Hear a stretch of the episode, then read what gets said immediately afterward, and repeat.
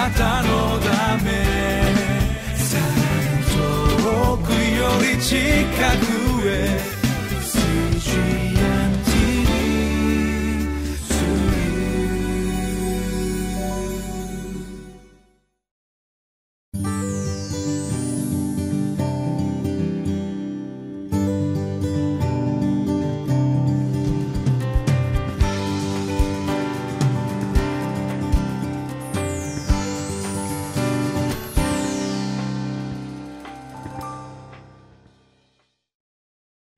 こんにちは。塩の群れ教会の吉川直美です。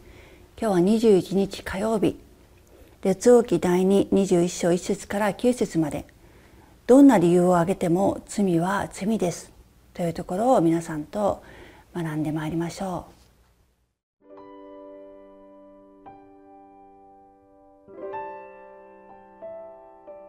う。列王記第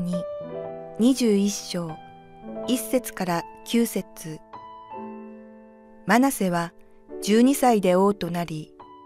エルサレムで55年間王であった。彼の母の名はヘフティバハと言った。彼は主がイスラエル人の前から追い払われた違法の民の意味嫌うべき習わしを真似て、主の目の前に悪を行った。彼は父ヒゼキヤが打ち壊した高きところを築き直し、バールのために祭壇を建て、イスラエルの王アハブがしたようにアシェラ像を作り、天の万象を拝み、これに仕えた。彼は主がかつてエルサレムに私の名を置くと言われた主の宮に祭壇を築いたのである。こうして彼は主の宮の二つの庭に天の万象のために祭壇を築いた。また自分の子供に火の中をくぐらせ、牧船をし、まじないをし、霊媒や口寄せをして、主の目の前に悪を行い、主の怒りを引き起こした。さらに彼は自分が作ったアシェラの彫像を宮に安置した。主はかつてこの宮について、ダビデとその子ソロモンに言われた。私はこの宮に、そして私がイスラエルの全部族の中から選んだエルサレムに、私の名を常しえに置く。もし彼らが私の命じたすべてのこと、私のしもべモーセが彼らに命じたすべての立法を守り行いさえするなら、私はもう二度と彼らの先祖に与えた力、イスラエルの足を迷い出させない。しかし、彼らはこれに聞き従わず、マナセは彼らを迷わせて、主がイスラエル人の前で根絶やしにされた違法人よりも、さらに悪いことを行わせた。マナセはヒゼキヤがその命を延ばされた15年の間に生まれた子供です。本来は神様からのその祝福の子供であったはずですけれどもいやそうではなくて寿命が一層延ばされない方が良かったと思わされるほどのことが聖書には記されています。マナセはお父さんであるヒゼキヤが行った宗教改革全てを台無しにしました。これまでこの地で行われていたあらゆる忌まわしい習わしを行い始めたんですね。そして主がかつて私の名を置くと言われたその神殿の中に異教の祭壇を築いてしまいます。またその主の神殿の二つの庭に天の万象のための祭壇まで築きます。イスラエルのアハブが導入したバールアシェラ崇拝そして太陽月星なども拝みなんと主の宮の中で主の万象を拝むそのようなことが行われてしまったんです。それだけではありません。自分の子供に火の中をくぐらせるということも儀式として行われました。これは彼のおじいさんであるアハウツも行っていました。エレミはこのことについて語っています。エレミアを通して主がこのことを厳しく戒めておられるんですね。それは自分の息子娘を火で焼くためにベンヒノムの谷にあるトフェテンに高きところを築いた。でもそれは私が命じたことではない。私はそのようなことを思いつきもしなかったというふうに神様は非常に怒り嘆いておられるんです。そしてこの儀式は単に子供を火の中をくぐらせるだけではなくて火で焼いて犠牲で捧げる儀式でありました。つまり瞳悟空として自分の子供の命を捧げるんですね。なんというひどい忌まわしいことでしょうか。実際に考古学の発見において幼い子どもたちの遺骨が出ているので現実に行われていたということが明らかになっています。モーセはその立法新明記の中で自分の子に火の中をくぐらせるというようなことあるいは占いやまじないというものを厳しく禁じています。預言者もまじないや占いそうしたものに対して厳しい警告を何度も繰り返しています。主はこの二度とエルサレムから自分離れない神の宮から離れないそしてあなたたちを敵から守り抜くという約束をしてくださっていましたけれどもそれはあくまでこの立法主が決められた約束を守っての上のことであります。マナセはそのモーセの立法神様の命令をまあ破っただけではなくて自分自身が破って行っただけではなくてそれをまあ民にも強制したんですね。ですから本当に罪が重いのです。主なる神様を礼拝するためにやってきた神殿にやってきたユダヤ人たちに天の万象のために祭壇で生贄を捧げるように強制する。またアシェラ像の前にひざまずかせて礼拝させる。そのようなことを行っていたんです。なぜ彼はそれほどの偶像礼拝をしたのでしょうか。アシアからそのように礼拝するようにと強要されたというふうには記されていないんですね。自らそのアッシリアに屈服する形でアッシリアにおもねって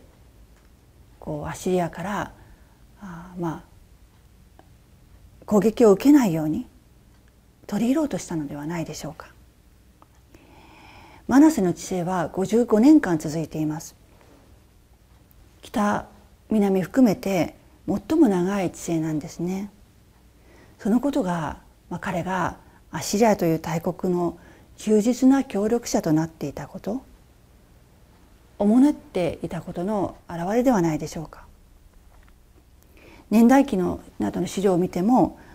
マナセの名前はアシリアの協力者としてたびたび出てきているそうです。このことが構想してマナセの時代にはユダはまあ、それまでヒゼキヤの時代に攻撃されて奪われていたそのような領土を回復していたと思われます。マナセは政治的な意味では、まあ、そういう意味では能力があったかもしれない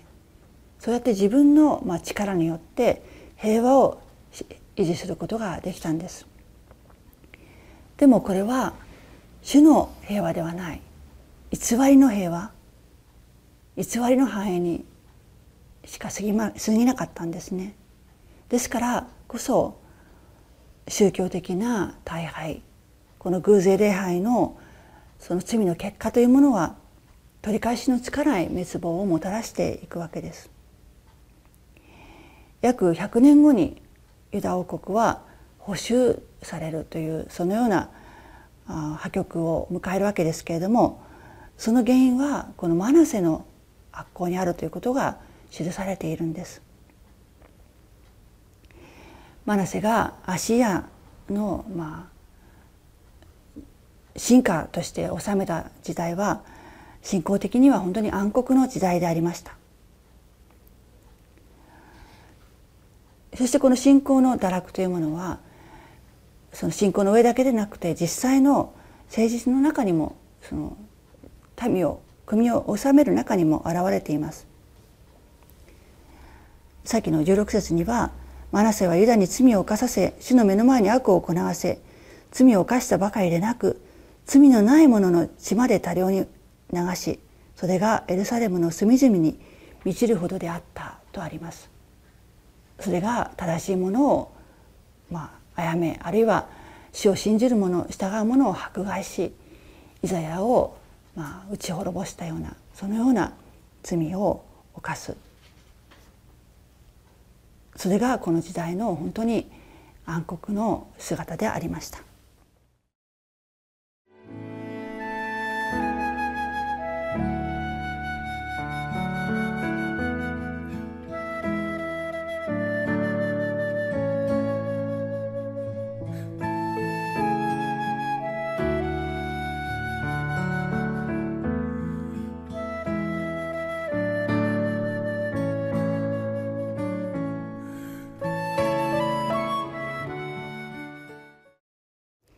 マナセは民を惑わせてユダにまで罪を犯させた最悪の王としてここに描かれています。主がイスラエルの民の前で根絶やしにされたそのような異邦人たちよりもさらに悪いことを民に行わせました。さらに本当にこのマナセのまあ罪の部分というのはその中身もさることながらそれが本当にこう主の命令に背くものであるということ立法というものの存在を知っていながらそれに従わなかったそのことが深刻であります。アッシリアとエジプトという強国に取り巻かれてその中で生き延びる、まあ、術であったかもしれませんけどもその妥協が霊的ない命取りとなったのです。私たちも周囲との関係の中で社会とか職場とか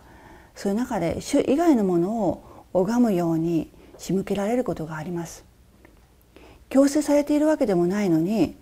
自分から進んで自分の身を守るためであったり利益のために